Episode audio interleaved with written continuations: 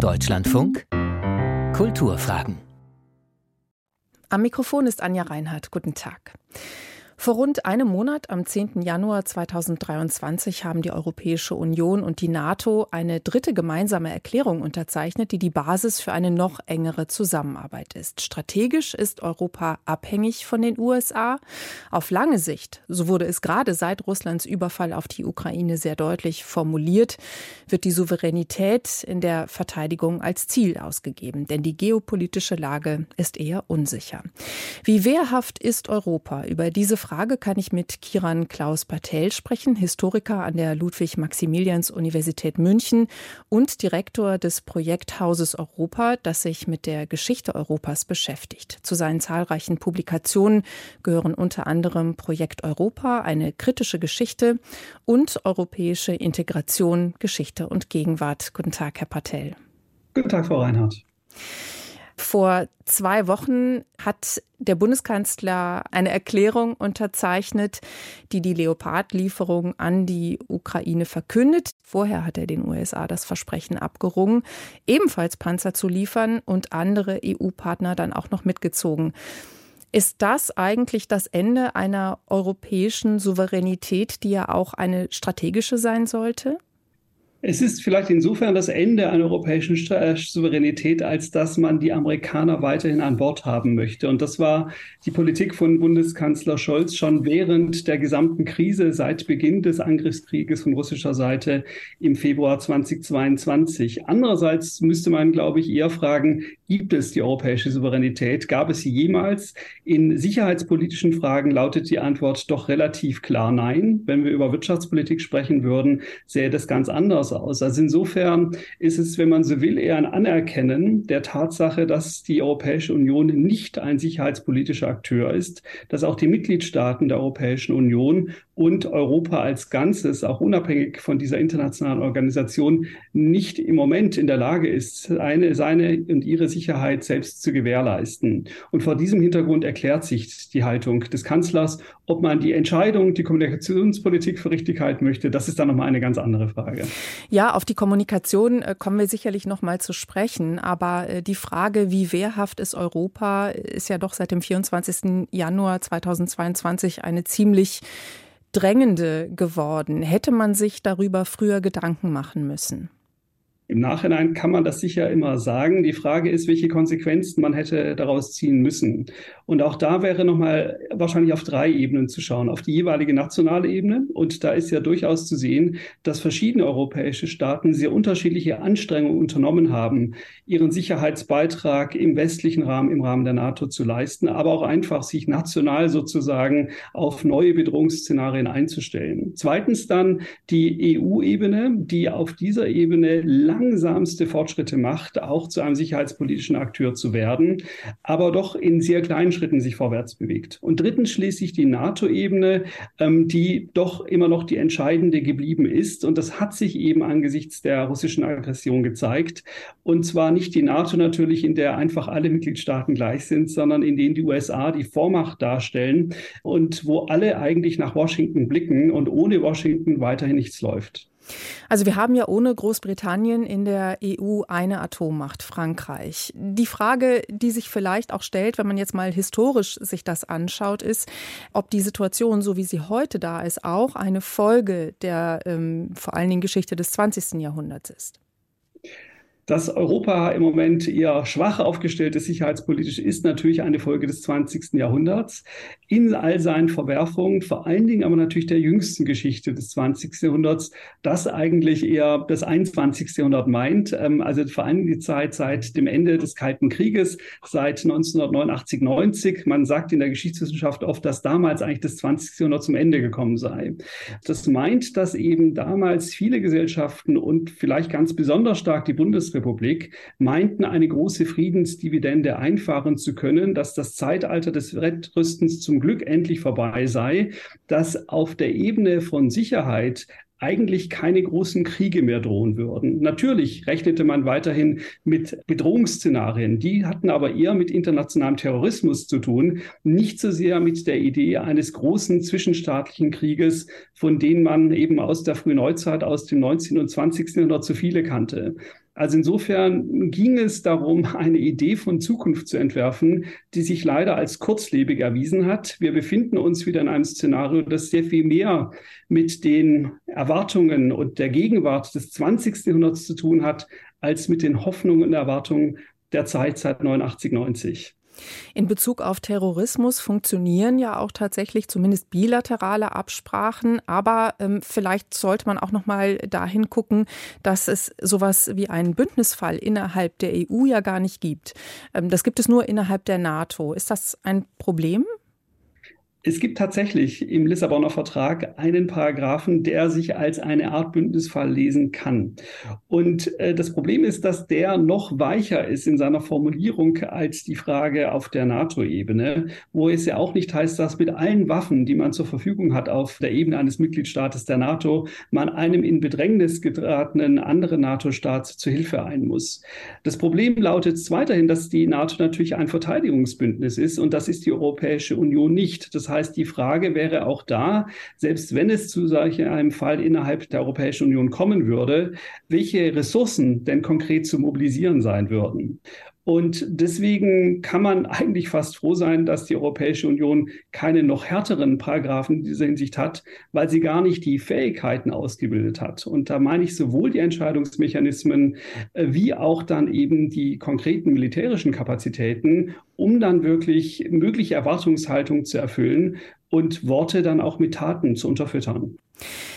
Jetzt äh, kann man vielleicht sagen, dass die deutsch-französische Freundschaft schon sowas wie die Herzkammer eigentlich der Europäischen Union vielleicht dargestellt hat. Wie wichtig ist eigentlich die deutsch-französische Zusammenarbeit jetzt auch noch mal mit Blick darauf, dass wir gerade 60 Jahre Élysée-Vertrag gefeiert haben? Sie haben völlig recht, dass die deutsch-französische Verständigung im Rahmen europäischer Kooperation ein ganz wichtiges Gravitationszentrum darstellte. Und ohne der Geschichte allzu viel Leid antun zu wollen, kann man sicher sagen, dass ohne deutsch-französische Kooperation in Bezug auf europäische Einigung in den letzten sieben Jahrzehnten wenig funktioniert ist, ohne dass es heißt, dass das immer hinreichend gewesen wäre. Und auf dieser Ebene würde ich argumentieren, sehen wir im Moment gerade zu wenig Gemeinsames. Das hat nicht nur eine sicherheitspolitische Komponente. Wir wissen alle von der großen Rede, die Macron gehalten hat 2017 an der Sorbonne, auf die man könnte sagen, im letzten ähm, Herbst eine Antwort erfolgt ist von Olaf Scholz in Bezug auf ein ganzes Spektrum von europapolitischen Fragen. Aber sowohl auf dieser Ebene des allgemeinen europäischen Zusammenarbeitens wie auch auf der sicherheitspolitischen Ebene sind den Worten bisher zu wenig Taten gefolgt. Und da würde ich sagen, liegt durchaus der Ball nicht zuletzt auf der deutschen Spielhälfte, weil auch auf dieser Ebene häufig man anders handelt, als man spricht wenn es um energiepolitische Fragen geht, war eben dann immer wieder die Idee, dass man eigentlich jetzt auch das zu einem Standbein europäischer Einigung machen soll. Und da, da gab es auch entsprechende Ankündigungen, aber relativ wenig konkrete Schritte und eher unilaterale Maßnahmen, auch um die deutsche Versorgungssicherheit sicherzustellen. Wenn es um andere Fragen geht, etwa um eine stärkere Koordination der Außenpolitik, Olaf Scholz sprach ja sogar davon, dass man Mehrheitsentscheidungen im Bereich der Außenpolitik zulassen solle, dann sieht man davon relativ wenig, gerade im Bereich, der sich in sicherheitspolitische Fragen übersetzt. Wenn zum Beispiel die Bundesrepublik vorschlägt, einen gemeinsamen Sicherheitsschirm über Europa zu bauen, aber das eigentlich nicht als erstmal auch deutsch-französisches Projekt versteht, sondern eher mit anderen Partnern aufbaut, dann muss das in Paris als Affront verstanden werden und führt eben nicht zu einer vertieften gemeinsamen europäischen Kooperation. Und ich glaube, dann liegt doch einiges im Argen. Da könnten wir jetzt ganz gut vielleicht über das Kommunikationsproblem sprechen, das Sie ja schon zu Beginn als problematisch innerhalb Deutschlands sicherlich auch, wie wir in den letzten Wochen gesehen haben, ähm, angesprochen haben, aber äh, das eben auch ein europäisches Problem ist, gerade mit Bezug auf die deutsch-französische Freundschaft. Da wir jetzt gerade über die Rede Macrons 2017 an der Sorbonne gesprochen haben, darauf hat die damalige Bundeskanzlerin Angela Merkel eher nicht reagiert. Der Bundeskanzler jetzt zeigt sich auch nicht gerade kommunikativ in in Richtung Frankreich. Wie gefährlich ist das eigentlich? Es ist nicht gefährlich, als dass man wirklich einen ernsthaften großen Konflikt wieder erwarten muss. Und wir müssen uns vor Augen halten, dass solche Konflikte zwischen Frankreich und Deutschland sehr wohl an der Tagesordnung standen im späten 19. und dann im 20. Jahrhundert. Trotzdem ist es gefährlich, weil eben die Welt um uns herum so viel gefährlicher geworden ist und deswegen eine enge deutsch-französische Abstimmung, Kooperation, Zusammenarbeit, aber eben auch unter Einschluss anderer so wichtig sein würde. Und da werden die Potenziale meines Erachtens zu wenig ausgespielt. Ich meine gefährlich auch in Bezug darauf, dass Emmanuel Macron in seiner zweiten Amtsperiode vielleicht nicht so ein gutes Standing hat wie noch in der ersten Amtsperiode, auch mit einem doch relativ starken Rassemblement National. Also bräuchte es mehr gezeigte Solidarität von Deutschland, um für Europa diese Freundschaft auch nach außen zu stärken. Macrons innenpolitische Basis war auch schon in der ersten Amtsperiode so stark nicht. Ich darf auch nochmal an die Unruhen der Gilets jaunes zum Beispiel erinnern. Aber es ist richtig, dass es eines starken gemeinsamen Impulses bedurfte, um auch ihm weitere Legitimation zu verschaffen, vor dem Hintergrund der Herausforderungen, die wir haben. Und da knirscht es einfach im Gebälk. Wir haben das gerade nochmal gesehen an den Regierungskonsultationen, ähm, die ja erst verschoben wurden, dann jetzt doch da stattgefunden haben. Diese symbolpolitischen Dimensionen sollte man nicht unterschätzen. Wir sind jetzt jetzt in einer Situation, in der der Westen so geschlossen zusammensteht, wie das wohl niemand Anfang Februar 2022 erwartet hätte. Aber wir müssen uns klar sein, dass diese Allianz erstmal fragil bleibt. Der Krieg wahrscheinlich in der Ukraine noch länger dauern wird und die Frage sein wird, was nach den nächsten US-Wahlen passieren wird. Und leider fürchte ich auch, dass die Situation in Bezug auf China und die USA sehr konfliktträchtig ist. Falls es zu einem Konflikt oder nur zu einer deutlichen Eskalation der Spannungen kommen sollte, wäre auch die Frage, ob die USA mit so großen Ressourcen wie bisher weiterhin im Ukraine-Konflikt bereitstehen würden, was natürlich die Frage nochmal aufwirft, was die Europäische Union, was die Europäerinnen und Europäer eigentlich dann bereit sind zu leisten. Vielleicht mit Blick nochmal auf die neuen Rechtsregierungen, die wir haben, vor allen Dingen seit der Wahl in Italien, seit der Wahl in Schweden im letzten Jahr. Ist das ein Gefüge, das jetzt nochmal eine andere Dynamik äh, bekommen hat? Also haben Sie da Befürchtungen, dass ähm, von rechts ja auch oft antieuropäisch ähm, argumentiert wird? Das ist jetzt in Italien vielleicht nicht so sehr der Fall, wie man das befürchtet hat. Aber trotzdem, diese Verschiebung, dass es eben noch mehr Rechtsregierungen innerhalb von Europa gibt, wie würden Sie sagen, beeinflusst das die Dynamik? Das macht mir Sorgen und ich glaube, wir müssen da aufpassen, dass wir nicht die Debatten der 2010er Jahren auch als prägend für die Gegenwart unbedingt verstehen. In den 2010er Jahren war gerade auf dem rechten Spektrum häufig davon die Rede, wenn wir über die Europäische Union sprechen, austreten zu wollen vom Frexit, vom Nexit und nicht zuletzt als Ergebnis des Brexit ist diese Position weitgehend geräumt worden. Das heißt aber nicht, dass diese Parteien, ob das die Fratelli d'Italia oder andere sind, nun die Europäische Union, die wir haben, als solche unterstützen, sondern es geht eher darum, aus dieser Position heraus die Europäische Union umzubauen in ein, um es ganz einfach zusammenzufassen, illiberaleres Projekt, in dem zum Beispiel in Bezug auf gendergerecht Gerechtigkeit und natürlich auch Migrationsfragen die Zäune deutlich nach oben gezogen werden und wir eine Verschiebung stark nach rechts haben werden. Und die Frage wird, glaube ich, sein, inwieweit Parteien des linken und des mittleren Spektrums sich darauf einlassen und da gibt es durchaus Bewegungen, die mir Sorge bereiten, wenn wir uns zum Beispiel anschauen, wie sich die Europäische Volkspartei in diesem Zusammenhang ähm, entwickelt. Das heißt, falls die Fratelli d'Italia, die eben noch nicht Teil der EVP sind, äh, aufgenommen werden würden, würden Sie befürchten, dass es eine weitere Verschiebung nach rechts gibt? Ich würde gar nicht unbedingt erwarten, dass die Fratelli ähm, quasi in die Europäische Volkspartei, um das nochmal ganz kurz klar zu machen, das ist der Verbund der Parteien, die im Grunde im christdemokratischen Spektrum sich bewegen, sich vollziehen wird, sondern es ist eher die Frage, ob man vielleicht zu neuen Koalitionen kommt. Es ist so, dass die Europäische Volkspartei eigentlich traditionell der größte Zusammenschluss von Parteien im Europäischen Parlament gewesen ist und deswegen auch traditionell zumeist eben den die Präsidenten dann gestellt hat, sowohl im Europäischen Parlament und dann vor allen Dingen natürlich auch in der Europäischen Kommission, seit wir das Modell haben, zumindest als Idee, dass ähm, die stärkste Partei und Fraktion dann auch den Kommissionspräsidenten stellt. Jetzt wird es so sein, dass wahrscheinlich bei den nächsten Europawahlen 2024 die Europäische Volkspartei wahrscheinlich relativ noch die größte Fraktion sein wird, aber so klein, als dass sie diesen Anspruch nicht mehr halten kann. Und was wir sehen, ist, dass gerade innerhalb der Europäischen Volkspartei deswegen die Suchbewegungen ähm, ablaufen, inwieweit man Mehrheiten für diese Zeit dann noch sichern kann.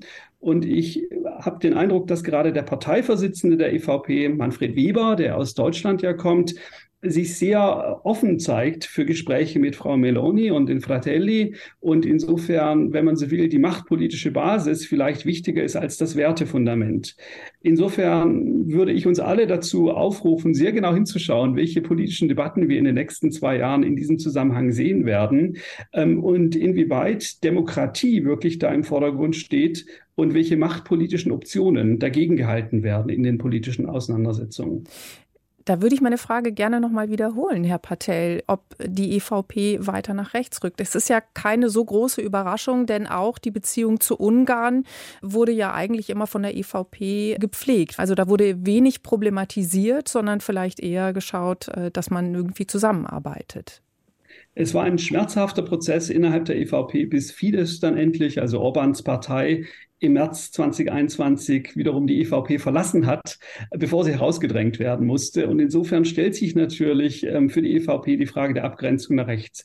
Ich sehe sehr wohl Erosionserscheinungen in Bezug auf die Abgrenzung nach rechts. Und die genau lassen mich fragen, inwieweit das Wertefundament dann doch in Gefahr sein kann.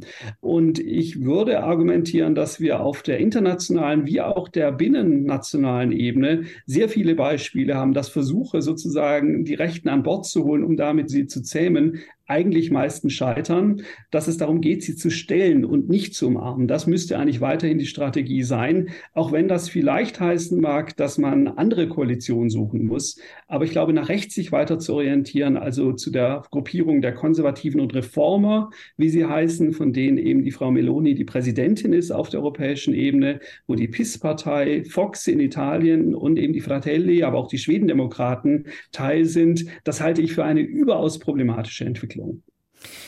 Wie schwer wiegt in dem Zusammenhang der Korruptionsskandal, der das Europäische Parlament erschüttert und dessen Ausmaß wir vielleicht noch gar nicht absehen können? Das ist eine Krise, das ist eine Krise der europäischen Integration. Es ist wichtig dazu zu sagen, dass sie eher die Sozialdemokraten betrifft, als jetzt hier die Christdemokraten oder gar die Konservativen. Wie Sie sagen, die vollen Ausmaße sind überhaupt noch nicht klar. Ich glaube, es ist auch besonders problematisch ähm, an diesem Konflikt, dass eben das Europäische Parlament so sehr betroffen ist, dass er eigentlich häufig als das Gewissen der Europäischen Union auftritt und gerade auch gegenüber Ungarn immer die Position vertreten hat, hört mal zu, so könnt ihr nicht mit unseren Werten umgehen. Wir müssen uns an unsere Werte halten und ein Gewissen, das aber selbst in Korruptionsskandalen so tief verstrickt ist, hat natürlich ein Legitimationsproblem. Also insofern ist es wirklich als schwierig zu sehen. Positiv ist zu sehen, dass die belgischen Strafverfolgungsbehörden schnell reagiert haben, dass man den Eindruck hat, dass auch das Parlament Parlament selbst ein großes Interesse daran hat, ähm, den Skandal aufzuklären. Ich darf auch daran erinnern, dass natürlich auf nationaler Ebene wir auch solche Skandale kennen, dass wahrscheinlich überall, wo Politik ist, es zu solchen Skandalen kommt, so unangenehm, so abstoßend das natürlich ist und es vor allen Dingen darum geht, Regeln transparent zu machen und wenn es zu Missbrauch kommt, möglichst schnell aufzuklären. Vielleicht zwei abschließende Bemerkungen dazu als Reflexion. Zum einen ist, glaube ich, ganz interessant, dass es eben nun darum geht, dass eine Drittmacht im Sinne von Katar unter anderem versucht, auf das Europäische Parlament Einfluss zu nehmen. Und der Punkt ist nun der, dass das vor 30 Jahren undenkbar gewesen wäre, weil das Europäische Parlament so unwichtig damals noch war. Insofern sind die Regeln, die übrigens in vielerlei Hinsicht schärfer sind als auf der Ebene des, des Nationalstaates, was die Bundesrepublik angeht, auch noch nicht diesem Prozess hinterhergelaufen und haben diesen Bedeutungsgewinn des Parlaments nachvollzogen. Zweites Beispiel. Ich weiß nicht, wie viele von unseren Hörerinnen und Hörern jetzt noch vor Augen haben, was der letzte große derartige Skandal auf europäischer Ebene war.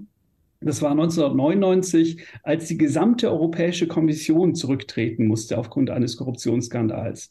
Ich erwähne das nur deswegen, weil damals viele auch im Radio gesagt haben, größter Skandal, größte Krise der Europäischen Union seit immer oder seit langem. Inzwischen ist das längst vergessen. Also insofern, glaube ich, müssen wir das auch in Perspektive sehen und hoffen, dass die Heilungskräfte und die Mechanismen vor allen Dingen hinreichend funktionieren, um dieses Problem wirklich wirkungsvoll anzugehen. Wir haben ganz zu Beginn, Herr Patel, darüber gesprochen, dass ein wehrhaftes Europa im Prinzip ja nur möglich ist im Bündnis mit den USA. Jetzt haben wir, Sie haben das eben schon mal angedeutet, 2024, nächstes Jahr die nächste Präsidentschaftswahl in den USA. Und es ist durchaus vorstellbar, dass äh, entweder Donald Trump wiedergewählt wird oder dass jemand wie Ron DeSantis möglicherweise Präsident der USA wird. Was würde das bedeuten, auch für die Solidarität mit Europa? Es hängt sehr davon ab, wie das Ergebnis genau ausschaut und wer dann wiederum die Präsidentschaft innehaben wird. Wenn es zu einem Ergebnis kommen sollte, wie Sie es gerade umrissen hatten, dann ist doch sehr wahrscheinlich, dass Europa stärker auf sich gestellt sein wird. Das haben wir bereits in der ersten und hoffentlich einzigen Präsidentschaft von Donald Trump erlebt. Und es war eine Phase, in der natürlich in Europa kein Krieg stattgefunden hatte. Wir sehen eben, dass die USA sich stark nach Osten, nach Asien hin orientieren und gerade auch die sicherheitspolitische Frage nochmal neu bewerten, gerade in Bezug auf China. Und es ist auch klar, dass ein ressourcenintensiver Konflikt in Europa von den USA nicht gleichzeitig geführt werden kann, wenn gleichzeitig man denkt, dass man in einen Großkonflikt mit einer anderen Supermacht, nämlich mit China, kommen könnte. Also insofern müsste eigentlich alles, was wir weltpolitisch sehen, die europäische Seite dazu führen, die Alarmglocken zu läuten und darüber nachzudenken, wie wir sowohl mit Softpower, mit friedenserhaltenden Mitteln, auch in anderen Weltregionen, als auch im Zweifelsfall leider, und ich sage das nicht gerne, mit militärischen Mitteln uns für künftige Szenarien aufstellen wollen. Ich fürchte, dass das, was in der europäischen Ebene im Moment passiert, da zu langsam ist, dass die Europäische Union auch aus ihrer Geschichte heraus gar nicht die Mechanismen hat, um da sehr viel schneller zu werden. Insofern sehen wir die Probleme und die Antworten zu finden ist sehr viel schwieriger. Ja, auch mit Blick gerade darauf, was äh, in den letzten Tagen diskutiert wurde, dass ein militärischer Konflikt zwischen China und den USA in zwei Jahren möglich scheint oder wahrscheinlich wahrscheinlich scheint. Das ist völlig richtig. Also wer das ein bisschen länger schon verfolgt, sieht schon seit 10, 15 Jahren dieses Potenzial eines Konfliktes immer weiter heranwachsen. Wenn man sich die Taiwan-Frage nochmal vor Augen führt, ist ja interessant, dass ein Höhepunkt der Annäherung zwischen Taiwan und der Volksrepublik China erst 2015 stattgefunden hatte, also noch relativ kurz erst zurückliegt und sich seitdem eine Eskalations- und Zuspitzungsspirale entfaltet hat, die man 2012, 13 doch für unwahrscheinlich gehalten hatte, wiewohl es andere Konfliktpotenziale auch schon damals gegeben hat. Insofern sehen wir uns mit neuen Konfliktlagen konfrontiert. Manches war absehbar, manches hat sich aber sehr wohl in den letzten Jahren noch weiter zugespitzt und all das sollte uns auf den Plan rufen, über Fragen von Sicherheit nochmal stärker nachzudenken. Ich möchte Sie zum Schluss, Herr Patel, noch eine Sache fragen. Sie haben ein neues Forschungsprojekt, das Sie zusammen mit Andreas Wirsching vom Institut für Zeitgeschichte und äh, Martin Schulze-Wessel, dem Osteuropa-Historiker, aufgesetzt haben. Das Forschungsprojekt heißt Universalismus und Partikularismus in der europäischen Zeitgeschichte. Hat der Ukraine-Krieg einen Wechsel vom Partikularismus zum Universalismus bewirkt? Ganz kurz zum Forschungsprojekt, wenn ich darf. Es geht darum, sozusagen nochmal da anzusetzen, wo wir auch vorhin eingestiegen sind. Bei der Idee, die viele Menschen in Europa nach 1989 hatten, dass sich der westliche Universalismus eigentlich durchsetzen würde. Und wir haben in den letzten Jahren sehr wohl sehen müssen, dass von vielen die Idee, dass die westliche Wertevorstellung universal sei, als partikularer Anspruch zurückgewiesen wird, während andere Universalismen zum Beispiel von chinesischer Seite vorangetrieben werden. Manches, was im Westen bisher als partikular gesehen wurde, zum Beispiel die Ideen, die Putin vertritt, das, was man seit auch Putinismus wirklich nennt, wirklich sich selbst als neues universales Modell versteht, mit einem Anspruch, der sehr viel weitreichender ist, als man bisher gedacht hat, der ideologisch, intellektuell weiterreicht, als man dachte und nicht nur etwas Geschichtsklitterei ist, sondern dass Geschichte zum Beispiel ein schrecklich ernstes Argument ist für die ideologischen Positionen, die Putin selber einnimmt. Und insofern wir sozusagen uns auch auf dieser Ebene der Wert- und Weltvorstellungen in einer deutlich komplizierteren Welt befinden, als man das in den 90er Jahren anfing zu glauben und wahrscheinlich auch die letzten 20 Jahre häufig gerne glauben wollte.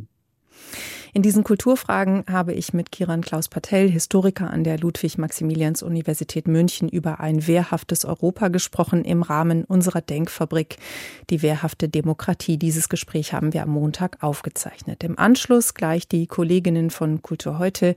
Ich bin Anja Reinhardt und bedanke mich für Ihr Interesse.